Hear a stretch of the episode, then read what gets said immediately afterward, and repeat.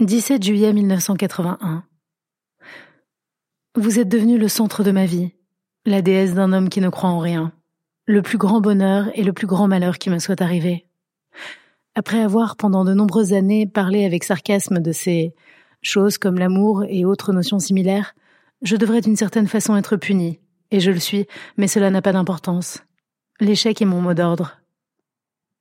Toutefois, il me reste une possibilité, vous êtes encline à vivre de façon marginale, même si ce n'est qu'un peu, mais cette réserve signifie déjà beaucoup, du moins à mes yeux. Je me considère comme un marginal et intérieurement, je réagirais comme tel, même si j'étais traduit dans toutes les langues du monde, y compris celle des cannibales.